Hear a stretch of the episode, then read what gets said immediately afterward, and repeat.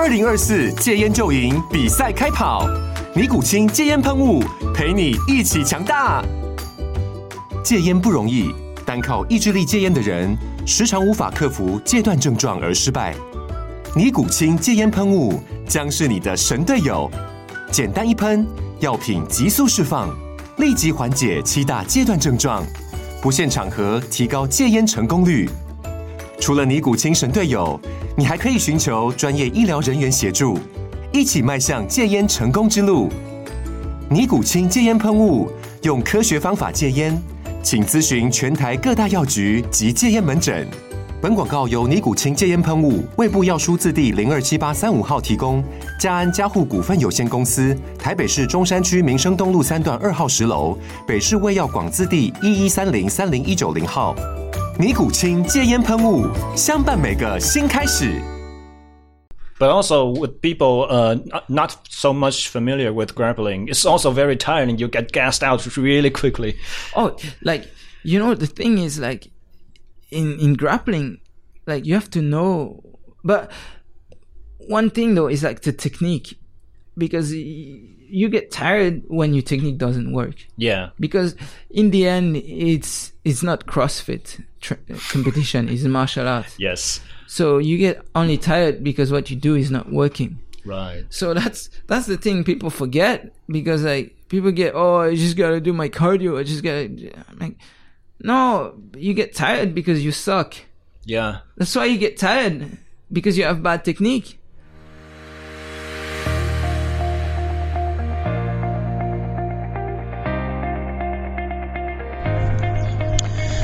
各位听众，大家好，欢迎收听第三季第五集的 SSE 训练漫谈，我是廖教练。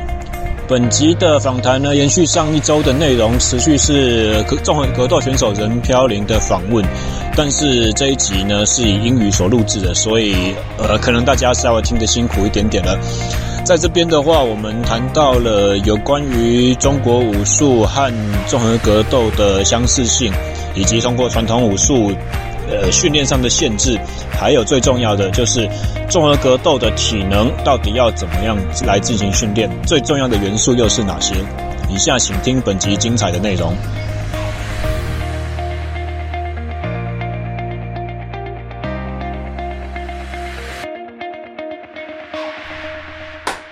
Okay, hello everyone. Welcome to the first episode of English version of my podcast SSE Training Talk. Today, my guest is a MMA fighter, Emmanuel Mbondo.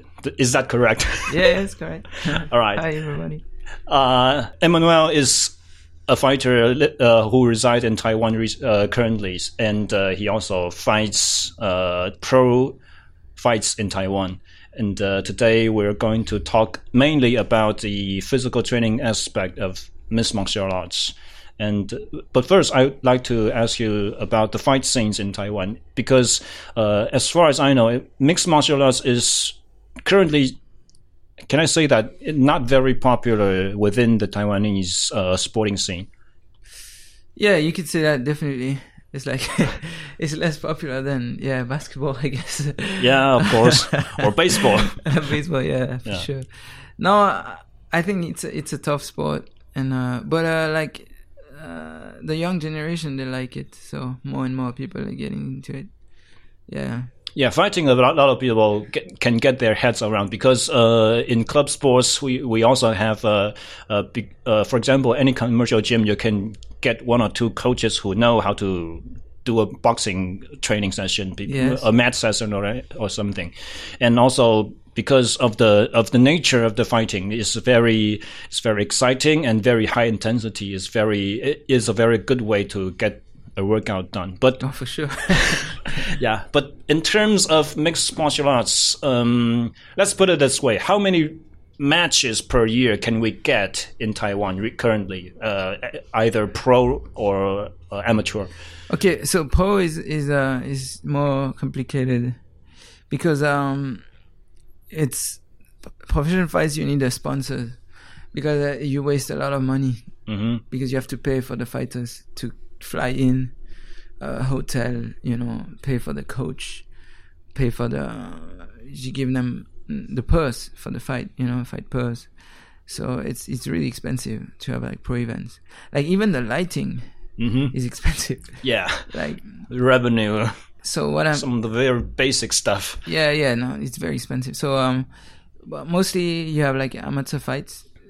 Amateur fights is okay because uh the fighters they pay to take part in the competition. So Mm-hmm. Yeah. and people pay to come watch. Mm-hmm. So they can break even with the amateur fight. So you have more. So maybe I think they have like three, th- three times a year, something like that. Mm-hmm. So, in terms of pro fighting, how long has it been there? Uh, has there been pro fighting in Taiwan, as far as you know? Oh, oh, this has been for, for a long time. Oh, yeah, really? Yeah, yeah, yeah. But uh, like, it's hard to have like big, big events. But it's been for a long time. They tried, but the problem is like they waste money every time. Yeah. To be to be honest, that's what happened. Is like they had like the promotions came and they they hosted events, but they they couldn't sell sell much tickets. You know, like it's empty. The arena was almost empty, and they had to give tickets away Yeah. to make people come. Because the problem, I think, the problem in Taiwan is like uh, people don't like to pay to go watch sports. Yeah, that's a big, big problem. That's a big problem because like if you don't pay, if you don't have, if you're not used to pay to go watch, you cannot support the athletes, and the sport cannot grow. You know. Yeah, and there is also the problem of broadcasting because as, uh, the profiles in Taiwan, they are not. Uh, how do you say? They are not broadcasted on TVs, are they? Uh, I think it was. Yeah, it, it is. It is on TV. Mm-hmm. But uh, yeah, no, it is on TV definitely. I've seen a, couple of times on TV, but it's not like live broadcast. It's always like delayed live. Yeah, or- maybe. Yeah, Yeah. yeah. So if- it's not on mainstream media, then it's harder for people to get their heads around. There- Exactly. there's such a type of sport that is currently going on in Taiwan. So, for example, I did not know we have a uh, we have been uh, we've been having profiles long times ago. Yeah, no, they, they, they were, but yeah, like you said, like the problem is like uh, people are, not aware, so it, it's it's hard to uh, to build the the the the the, audience, build the scene, you know, so people get used to like to go watch those events. Mhm. Like yeah, So, where are you from originally, and how do you end up in Taiwan Okay, in the so- first place? uh, I was born in Geneva, Switzerland. So uh, my mother is Swiss, my father is from Cameroon. Uh, so I'm mixed. Um, and uh, yeah, so uh, I came to Taiwan to study. hmm So I did a PhD in uh, uh, mechanical engineering. Uh, Congratulations! thank you. That's a big effort. Yeah, it's a big achievement. so uh, fluid mechanics, uh, and now I work um, in renewable energy stuff like that. hmm So um, yeah, so I I started uh training as a kid. Like uh, I started at eight years old, I think. Like back home, every kid they do uh, either judo or like s- uh, football. hmm Uh, like yeah, and outdoor activities. So I did I did more judo when I was a kid, and then I did Muay Thai, and uh, I went to China learned kung fu. And then I came to Taiwan, and I and in Taiwan there was like uh, these MMA events. hmm So I started uh, I started fighting MMA. So kung fu, in terms of kung fu, it is a. Uh, can we say that it's for Western civilization? The, the kung fu stuff is almost like a mystery because people don't necess- necessarily understand that it doesn't mean a style of fighting. There are very, very, very many styles in the Chinese kung fu, and Yes, yes, there are like uh the problem with I think the problem with Chinese kung fu is like uh the traditional kung fu they don't have like a they don't have like a like a, a system. Uh it's like they have like so many different styles and there is no like standard. Mhm. So you can have like people are completely fake and you can have like great masters Mhm. very Yeah. knowledgeable in with very effective uh, martial arts skills. Yeah, talking to you, I came to realize that there are real kung fu's in, in uh, and real values in the traditional kung fu to be had. But uh, as general public, we we have a sensation that the m- most kung fu's are fake. You know? Yeah, yeah, it's very sad, like Yeah. uh, for the image, because like, so what what happened with kung fu is like basically they they made like a sanda, which uh, is a kickboxing Chinese kickboxing with throws and uh, wushu taolu taolu is like uh, the forms, right? Yep. Which is more like gymnastics. Performance. Yeah. So so these two is like so if you're a sanda champion, people mm-hmm. know oh you're a fighter, right? Yep. And if you do like a taolu, you're a champion. It's like oh you're like a gymnast. Yep. So there there there, there are levels, so people can see like what level you are. Sure. So and and then you have the traditional kung fu on the other side. And the problem with traditional kung fu is there's no such there's no like Competitions. there are, but it's like really local. It's small, you know. Mm-hmm. There's no like uh, mm, there's no like major events in traditional kung fu. So people can study a certain uh, style of kung fu for tens of decades of years and never compete or never Yes. understand their levels against another style of And fighting. so that's that's the problem is like the lack of um of uh how how would you say that? It's like uh, there's no there's not a Subjective standards. Yeah, there's not Mm-hmm. like standard or like a a playing field where where you can compare. You can you so you never know. Like when you have like a, a kung fu master, you don't know his actual level because there's no championship. Mm. There is no like body that can give like a certification on what his skills, where his skills are. So So how do you find your masters in the first place? so okay, so I, I was a student uh, in in Wuhan, right, at the university, and I I went training with the university the wushu team. They did like forms, so I was training there. I was training the the forms because they, they are athletes, like they train hard, like. Every morning they go do uh, running, lifting weights, and then in the afternoon they do the the forms. So they're like real athletes. So I was training with them for a while, and I'm like, oh, you know, I I want to s- learn something like I want to learn traditional kung fu, you know, um, because this is great. I love it, but I'm not a gymnast. Yeah. and if you look at my body type, I can't do it, you know. so um, I can't do all these flips and stuff they were doing. And uh, they were like, yeah, yeah, for sure, yeah. So uh, they took me to a master. Said, oh, this guy is really good. hmm I was like, okay. And the problem with traditional kung fu is all about reputation. Yeah. It's like, oh, I heard this guy was good, and it's like people talking because there's no like real ranking. There's Yeah, no like sure. standard. There's no championship. You Mm-hmm. know, so it's always, oh, I heard this guy is good, and then you go find out. And so what you, so when I first came, I see the master. The master was like way shorter than me, and he was like. He was like maybe sixty something kg. Back then I was like eighty kg, Mhm. and I was strong. I was I've been training like since I'm a kid, you know. Yep. And, and he was like, "Oh, okay. So what have you been doing?" I was like, "Oh, I, I did some judo and some kickboxing stuff, some wrestling." He was like, "Oh, okay. Let's try." That's what he said. Let's try. So far. and he kicked my ass. wow. he kicked my ass, and I was shocked. I was like, "Wow, he's like so much smaller than me." He's like, I have like 20 kg over him, and he just kicked my ass.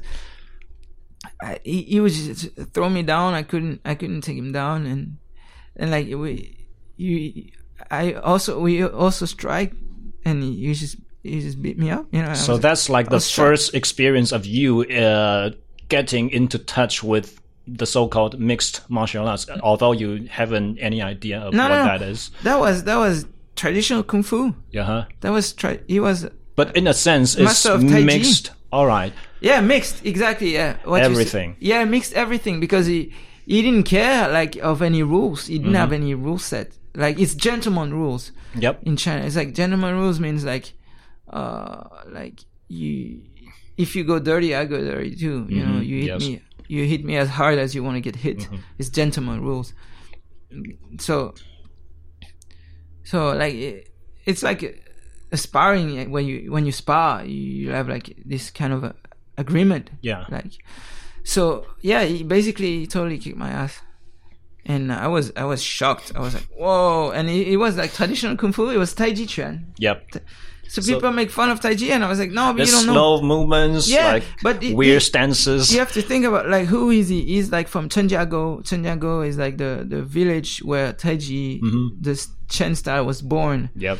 And how they train there is like every morning they they do weights, running, and then they do the forms, the Taiji forms, and then in the afternoon they wrestle. hmm They do sanda, Wow. kickboxing. You know, they are like fighters. So Tai Chi Chuan, as we know, as the general public know, is just a form bit of that Yeah. mix of that martial So art. the only thing, if people, yeah, people know the form. People only see the form, but like the, the people and it's train very abstract. Yeah, but the people training in China, the, the form is like a gymnastic that they repeat over and over. Wow. But they do a lot of tuishou, which is like Tai Chi wrestling. Mm-hmm. So they do a lot of this traditional Tai Chi wrestling. Mm-hmm. They do a lot of sanda, Yeah. you know, and what is like kickboxing, like fighting. So Mm-hmm. these people are like, like fighters. They, they train like they are like athletes, you know, and uh, so yeah. So basically, I saw that I was in oh I was like, wow, that's awesome. That's what I want to learn. That's what I came to learn. I came to learn a traditional style that is actually you can use. yeah.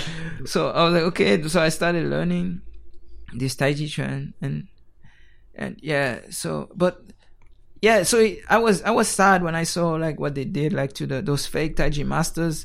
No, I think it it was a good thing to expose them Yes. like they they because they're they're fake. but the you know? sad thing is that's the only peop- thing that people see. Yeah, that's what is sad about. Is like that's the image it gives to the whole world that oh Yeah. this is this is like stupid. That's as that if work. telling the whole world that all, all kung fu stuff is fake.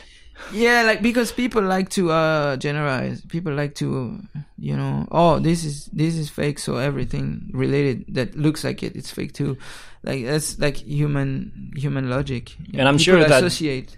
And I'm sure that sorry to interrupt, but I'm sure that you also understand because your Mandarin is so good, you know, that the word kung fu in Mandarin doesn't necessarily mean martial arts. It can be something that you work very hard for a long time. Yeah, it's, a skill. Yeah, exactly, So you can be a cook and you have very good kung fu. exactly. You can be a carpenter and you have very good kung fu. It's kung fu means uh, the time you spend. The, The time you spend. It's a craft craftsmanship.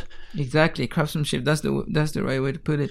And then so I traveled in China and I learned from I found like uh, masters in uh, Yong Chun Chuan, Wing Chun. Mm-hmm. You know, they were like same. They was just just as good. You know, so good.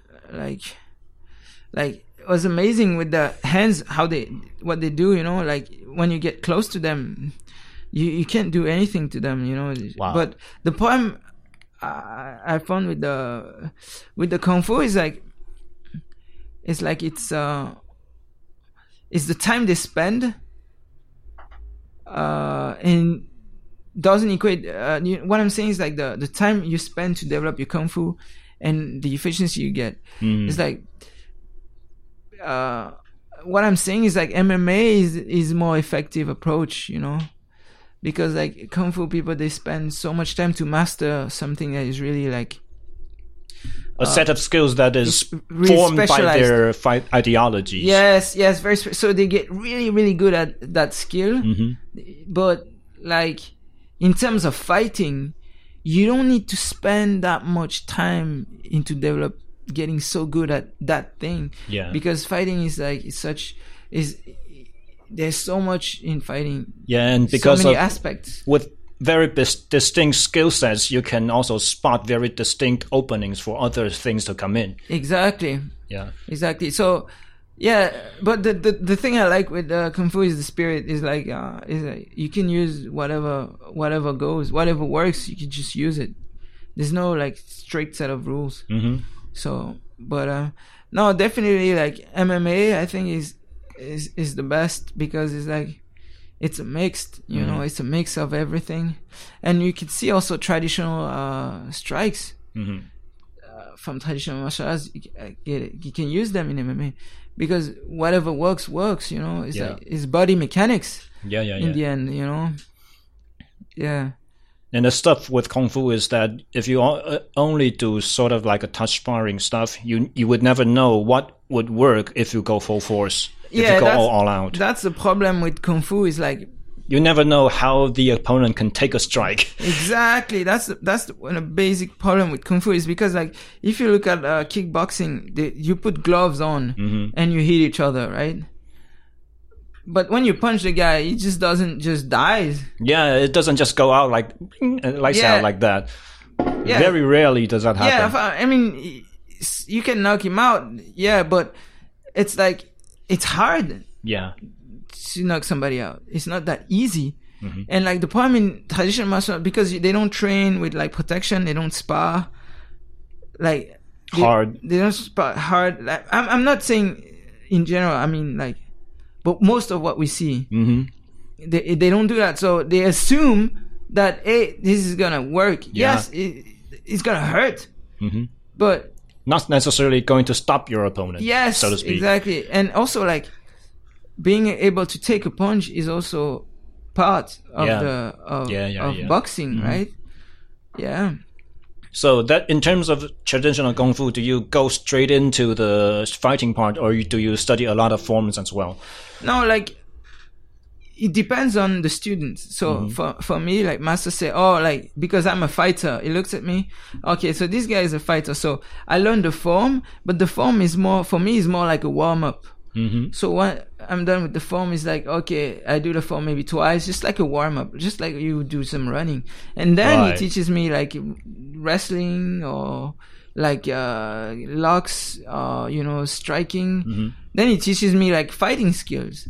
But when like people like uh, who just wanna just wanna sweat, like in the gym, Mm-hmm. Yeah. then they just they stick to the form. Sure. So it's it's the same when you teach in the gym. Like when you te- your fighters come, sorry, when your like fighters come in, you you teach them uh like uh drills, right? Yeah. Partner drills. Yes. Like slip, Mm-hmm. slip and punch back. You know, on like uh, in boxing, right? Yeah. But when you have like uh people just just want to get a workout, then maybe you hold a little bit mitts and then you have them hit the bag Yes. right? So that's what I'm saying is like uh, is, it was a similar approach well like for me it was more like about like uh, the fighting skills and in that sense is there any value in practice, practicing form uh, to the actual fighting part uh, the form is like uh, the form is a lot of uh, body mechanics. Mm -hmm. uh, it's it's similar to um, what they do now is uh,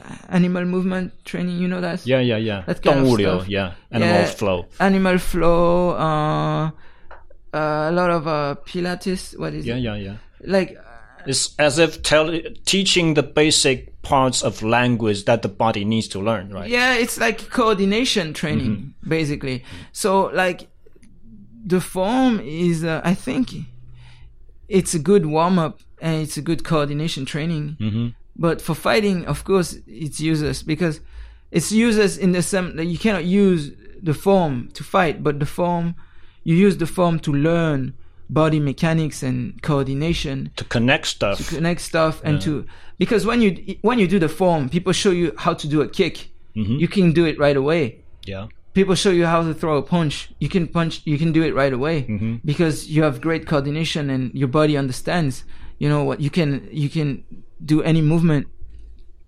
So that's the use of the form. But when somebody has already like high level of like coordination then mm-hmm. the form is not not used anymore not much yeah, there's not much use anymore And of, al- of course, also the form competitions, they are sort of like graded on the aesthetics instead of the usefulness. of yeah the oh forms. exactly but that's like really gymnastics it's not even Yeah, yeah, yeah. fighting anymore it's just like purely gymnastics Yeah. but it's, it's Very spectacular, very hard to learn, very hard to it's- perform. It's, very hard. It's beautiful. It's and when I was training with the the the, the kung fu team, like y- you wouldn't imagine what amount of weight they lift. It's crazy. The squats. They do squats, you know, they do um calf raises because they have to jump. Wow. Yeah, and they have like such flexibility. Mm-hmm. They can jump, you know, and like do a s- 720, you know, and land in a in a full split. Wow. Imagine that Hmm. that strength you need, the explosiveness it's it's they're athletes Yeah. yeah So that brings us to the topic of the day, the, the physical aspects of the fights. What what would you think is the most important attributes to, uh, to the physical capabilities of a fighter? Is that cardio, or is that strength, or explosiveness, or speed, coordination, anything? i mean that's your that's your that is your your field right that is totally your field i should be asking you questions No, not necessarily, because when the first time we met, uh, I helped you a little bit in the strength and conditioning to prepare for a fight. But Yes. back then, I didn't know anything about a fight. so in hindsight, had I been trying fights just a little bit, I would have trained you almost entirely different. No, that fight was that fight was sad. Like because you, I got in shape, so good shape because you helped me so much. Like uh, I, I was in the best shape of my life, and I got I got Really? uh, yeah, I got knocked out. Boom! I never saw that punch. I just Me woke up. neither, you know. I never I watched it. the fight live and I didn't comprehend what happened. Yeah, that punch because was the, so the beautiful. the It was speed a- was so fast. It was a counter. I I came in too wild.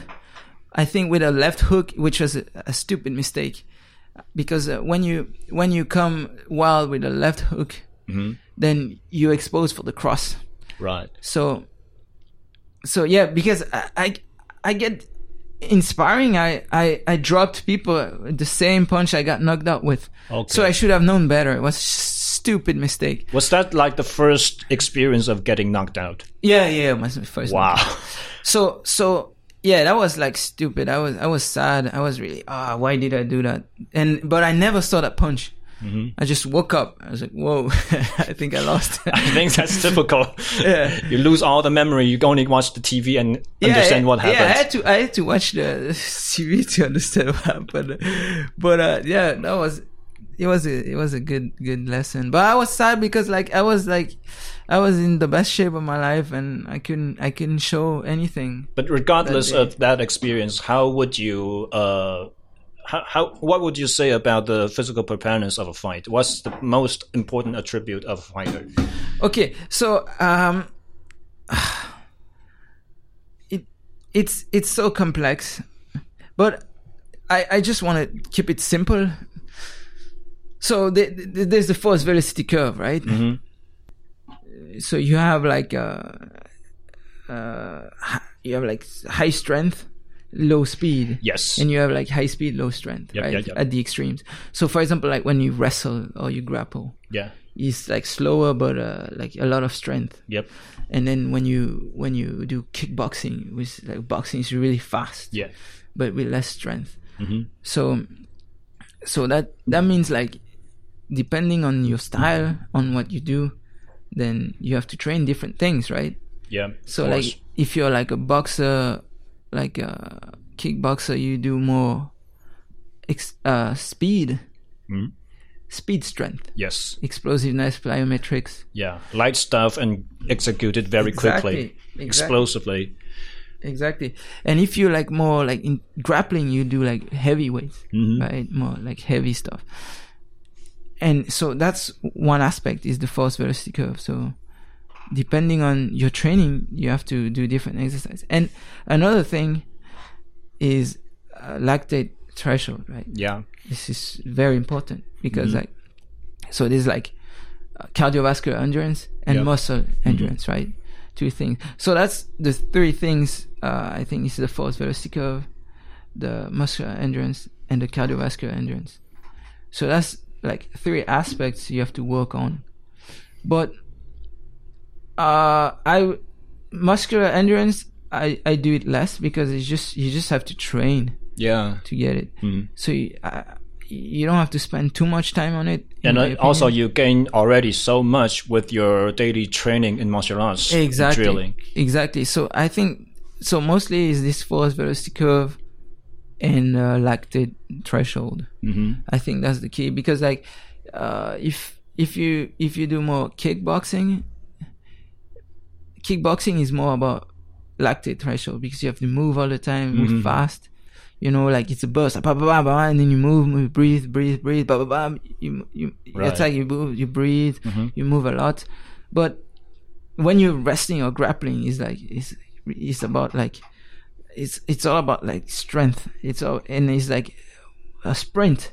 But also with people uh, not, not so much familiar with grappling, it's also very tiring. You get gassed out really quickly. Oh, like you know, the thing is like in in grappling, like you have to know. But one thing though is like the technique, because y- you get tired when your technique doesn't work Yeah. because in the end it's it's not CrossFit tra- competition it's martial arts Yes. so you get only tired because what you do is not working Right. so that's that's the thing people forget because like people get oh I just gotta do my cardio I just gotta I'm like no you get tired because you suck Yeah. that's why you get tired because you have bad technique so if you do it right you get less tired Mm-hmm. so like that's the thing about MMA is like sometimes people spend just too much time doing like Worrying about their conditioning. doing the conditioning exercise. Like they watch TV and they say, "Oh, this guy is doing this, this guy is doing that. Oh, I should do this. I get better cardio." Fancy stuff. Fancy, stuff but it's like no. But actually, I think you should just spend more time drilling, training. You know, Yeah. because if you get better at martial arts, you get less tired when you fight. So, but when you have two opponents who have like uh, similar skill uh, level, I'd Yep. say the intensity is the key Yeah. like who who has more intensity who has more strength more conditioning is going to be the winner so that's why like it's the two side of the coin you know like So in terms skills of and strength and conditioning sorry. So in terms of that experience, what what makes you think that uh, the training that we did last time was different or uh, making you feel that this this is the the how do you say that more effective? because like what you had me doing was like sprint repeated sprint ability yeah. and lactate threshold Yeah. and so when I did these two, like so, so it was like one one day was more about repeated repeated sprint ability, Explosiveness, speed stuff. and one day was lactate threshold. Yeah, yeah, yeah. And and then when I did those two, I felt like inspiring. I, I would stay in the middle, and people would just keep coming, and I would never get tired. Wow.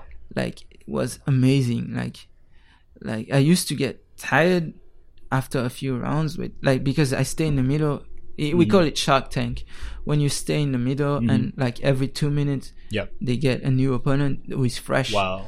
and you Yeah. you're like tired but the opponent is fresh and i could do rounds after rounds i wouldn't get tired because because of this training Mm-hmm. because of this lactate threshold my lactate threshold was much higher Yeah, yeah, yeah. so so the lac you build up less lactic ac- uh, lactic acid right Yeah.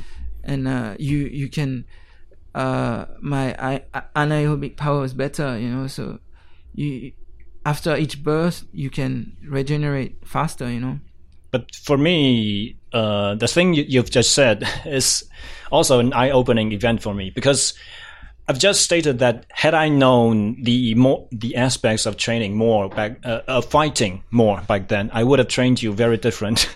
really yeah. like what what would have you done different The main thing wa- is that I would actually put less uh, in terms of uh, your your conditioning, uh, in terms of your, your endurance, because as I said, you were already good when I tested you when when we did the lactic uh, curve test. So I imagine that I, I've just said. Uh, during our last recording, you you you were already on par with some of the runners I trained. wow that's awesome Yeah.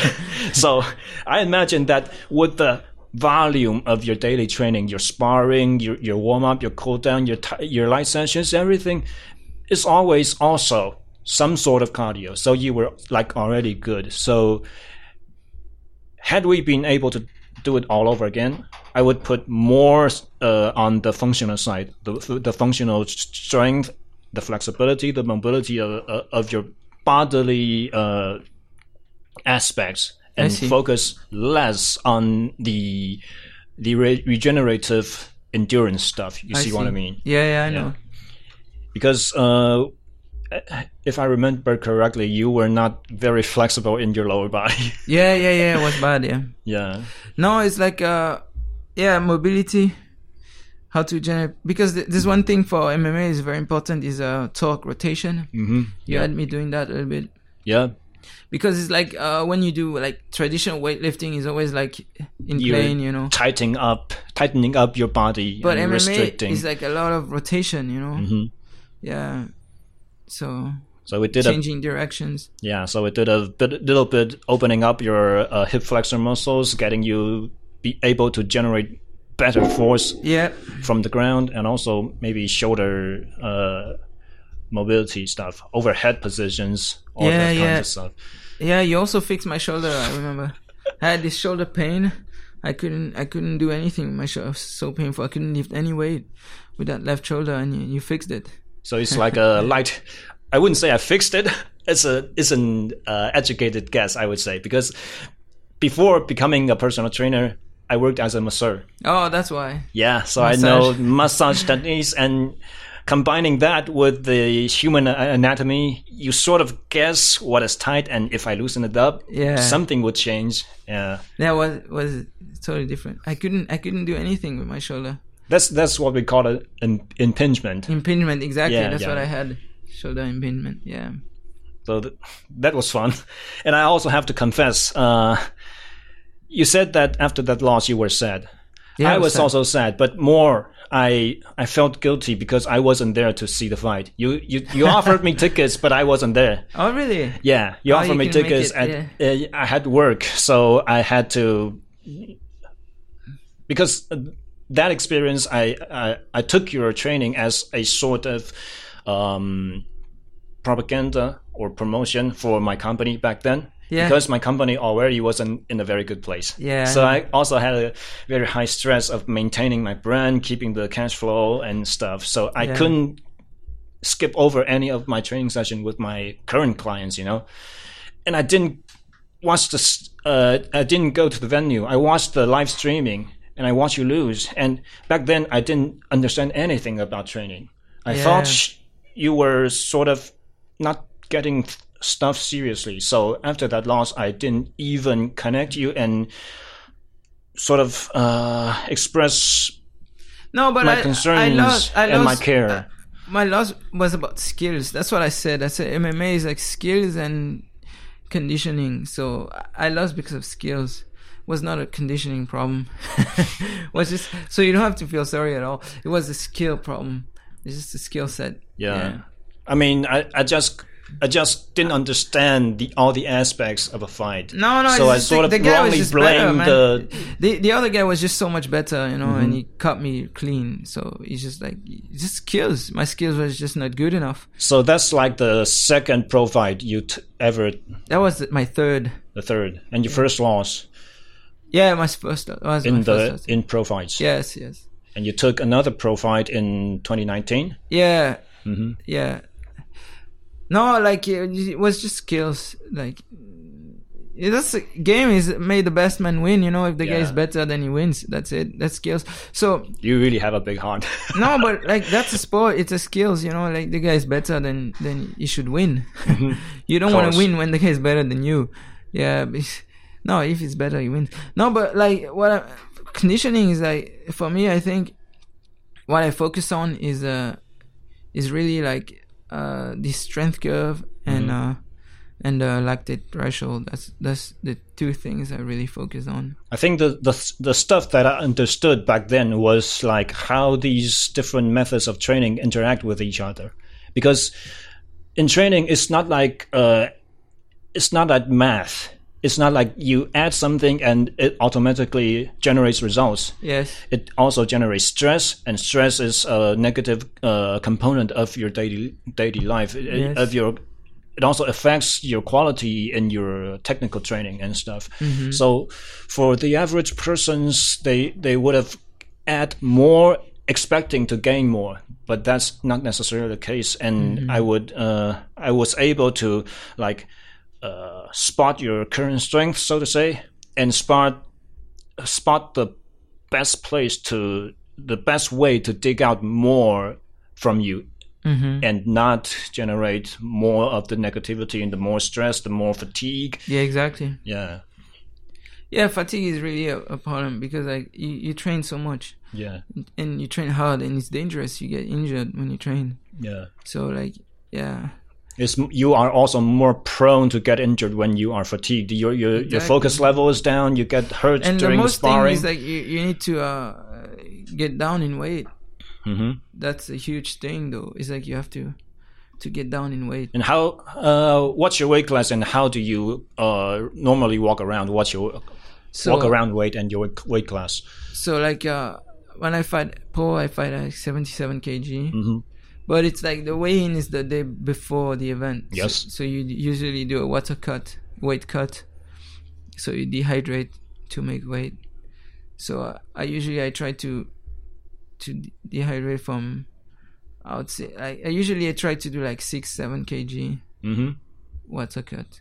Yeah, So I, I have to almost ten percent of your body weight. never no never go beyond ten percent. That's my rule. right, but that's also very grueling when you when you consider that the blood volume of a typical person is only like five or six liters, so you have to sweat more than your yeah, body no, currently hold in your blood. You feel like you're dying. You feel like Yeah. you're going to die. Like last time I did weight cut, I couldn't even talk. Uh, Mm-hmm. If I sit down, I couldn't stand up. People had to carry me up. Wow. I couldn't stand. I sit down, I cannot stand up. Like people faint all the time when they do weight cut. You see people fainting.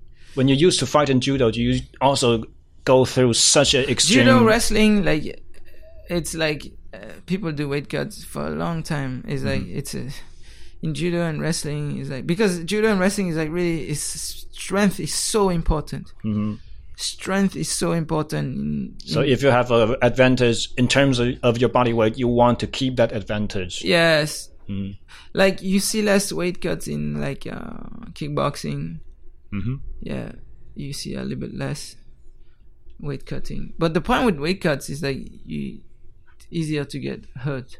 Mm, yeah. Yeah. I've heard that your ability to take a punch is also ex- extremely affected by the weight cut. Oh yes, and and even the bones, like bones, can break, you know, because of yeah, weight yeah, cuts. yeah. When you lose water, you lose mineral, and yeah, yeah. if you do that throughout the training camp, it's going to have some adverse, and also the calorie uh, deficit. That's also a huge aspect in terms of bone health. People don't un- understand that. Yep.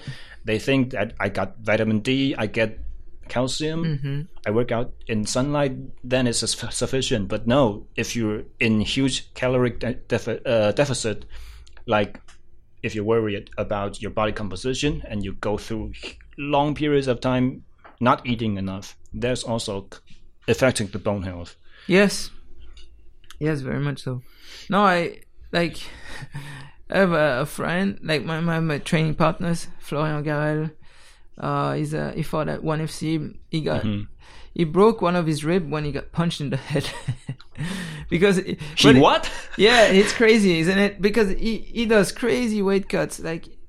So he's like he's taking the punch, so he He braced he- so he- hard, yeah, he, that- broke his own rib, Then he broke his own rib, but taking a punch in the head. bracing for that punch, head punch. That's crazy, isn't it? Yeah, Because hard to imagine. But, but it was back then when one FC had weight cuts, hmm and then because some some fighter uh, fighter died during the weight cut. I heard they got rid of the weight They, cut they long time ago. They got rid of it because the fighter died. Do you think that is a good way to go? Okay, so I think weight cut should be banned. I agree because Wow. it's unnecessary. Because everybody does it, so there's no advantage anymore. It doesn't make sense anymore. Yeah, because the thing about weight cut, it was like, oh, uh, it's a trick, you know, like I do weight cut, so I weigh more the day of the fight. Yeah. But now everybody does it anyways. So everybody weighs more necess- na- naturally when they fight.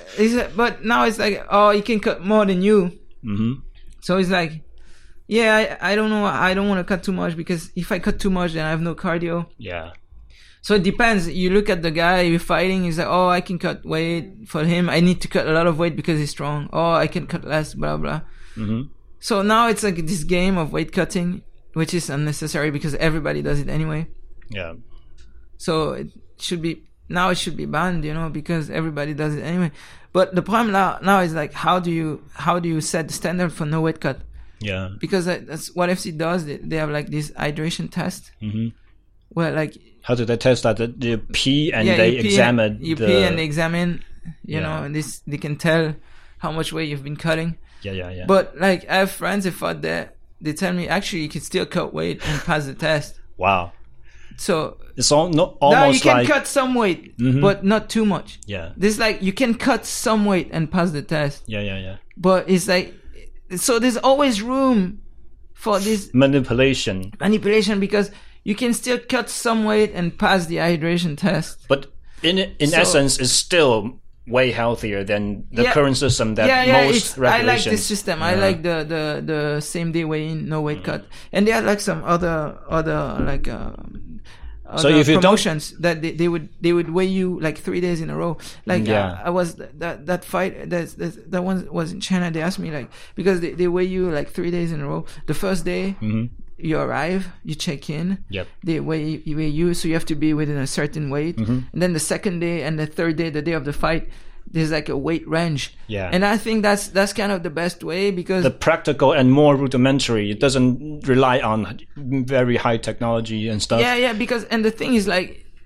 you you can't be cutting weight every day. Yeah, sure. You can be so tired if you do that. You know what I'm saying? Out of shape, completely unable to find. Yeah, yeah. Hmm. So that's that's way better. So like like if you weigh the guy like three days in a row, mm-hmm. he has to be in a certain weight. If he cuts weight every day, he's so depleted. So that people would fight closer to their walk around mm-hmm. weight. So I think that's that's the better way. It's healthier for the athlete, you know. So to to fight at your walk around weight, Right. you know. So yeah. We're almost ru- ru- uh, running out of, out of time right now, so I, I still have so many things want, I want to speak with you. But one last thing, uh, what is your like current occupation? Do you teach? Do you uh, do you have give classes for people? And if you do, how do people find you? Okay, so uh, so yeah, I worked, and uh, in the evening I teach uh, some wrestling class. So I, I teach at Shinju BJJ So it's like more of a part time gig. Tuesday. No, it's yeah. I just I just like I like to share my skills. So I, I have this BJ, uh, this wrestling class Uh-huh. at Shinju BJJ on Tuesdays, and another wrestling class on Wednesday evenings at Ants Gym in Zhubei. hmm so yeah i just like i like to share technique people can come and and and learn some of my my techniques you know And again, thank you so much for sharing your knowledge uh, Oh, in my in my much. program. you're more knowledgeable way more than me I try to, I try to, but uh, in terms of fighting, I, I know nothing. no it's like it's so complex fighting and it's like like i said like they have like different you have some people say no you just train that's it you just do your all your strength and conditioning training what i used to do when i was a kid i would just like i was just train with the heaviest guys all the time yeah. and that's how I got my strength. Mm-hmm. I would never lift any weight, mm-hmm. and everybody said, "Wow, you're so strong." Like, yeah, because I just, I just, I just pick the heaviest guys all the time. Mm-hmm. So I get all the time I get my cardio and my strength. you know, But by and large, as you progress through the rankings and you go more and more elite, it's harder to get uh, practice levels, the similar level opponent that is heavier than you. yeah, is that yeah, correct? Yeah. It's it's hard. It's hard to find. But the thing is, like, that's why it's so important to have like many different sparring partners because.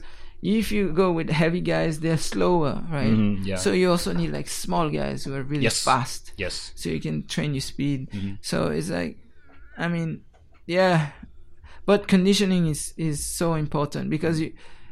I remember one time I, I went with this this guy was um he went to the Olympics. He he was uh he got third in the world championship. What event? No, no, I was I was just training, Uh-huh. and like at one point, he I think his thing was not working on me, so I got a little bit cocky. I was like, I was happy, you know. I was like, yeah, and then he grabbed me and he just threw me like just with pure strength. Yeah. Just just he just grabbed me and just threw me just with strength because he was kind of upset. He was trying to do his technique and I was I was avoiding it.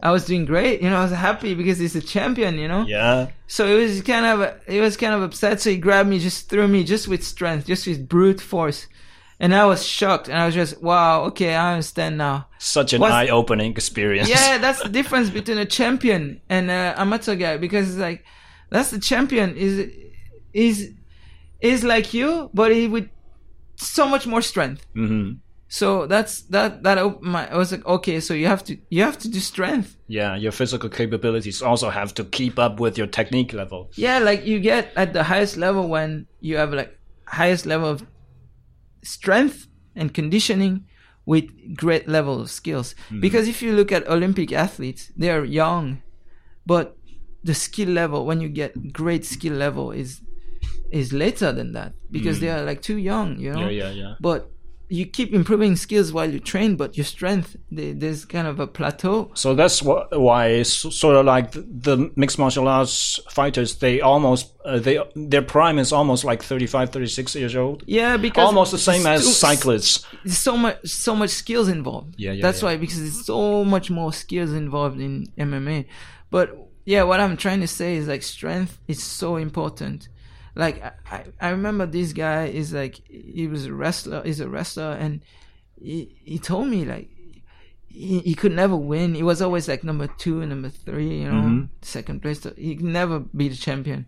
And then he went training in China, you know, the the sports university, sports institute, and they did so much weightlifting. It, he went training for a whole summer. When he came back, he never lost again, just because his strength went up one level. Yeah. Then he never lost again because if you are like stronger one level, then everything you do is working now. Yeah, yeah, sure. All the moves you're doing, they, now they work. Similar to the our previous discussion in terms of traditional fighting and the actual combat, the the, the fighting part. Yes. You need to you re- need to really compete and know your level, know how things work, and know the different levels in between the strike striking power Yes. and force and stuff instead of just a touching technique. touching yeah techni- just touching is just touching it's not real fighting it's like fake fighting that's the problem with like a lot of uh traditional martial arts is like they get super good at fake fighting Mhm. because they never actually fought so Yeah. yeah but uh yeah no strength and conditioning is, is so important Thank you so much for your sharing today and looking forward to cooperate soon if you so wish. yeah thank you so Yeah. much Thanks for your time and thank you so much I think Thanks that's for it having me. for you. thanks for having me Thank you. okay bye bye 我有点卡。 no it's good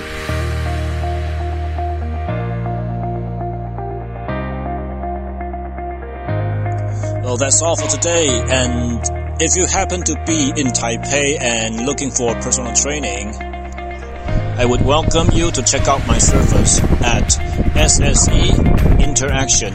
Find it on Facebook or via Instagram. Just drop me a direct message and I'll promptly reply.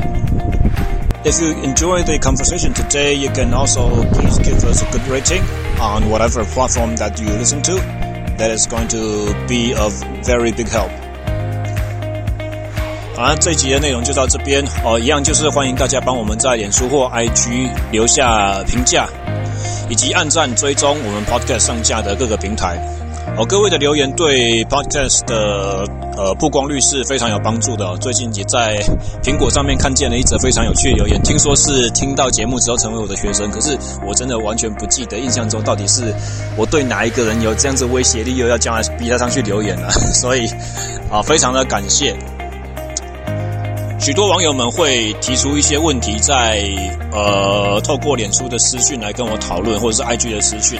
但是呃，只要是跟节目相关的，我都非常欢迎大家直接在，譬如说 SoundCloud 的呃播放程式底下，或者是直接在脸书我们 po 节目的那一则贴文底下去做留言的动作，因为你的疑问也可能是很多其他网友的困惑，然后在我们的问答当中呢，也许也可以激发出更多其他的讨论内容，所以我希望这些东西可以不要只是在呃资讯里面呃进行交流这样子。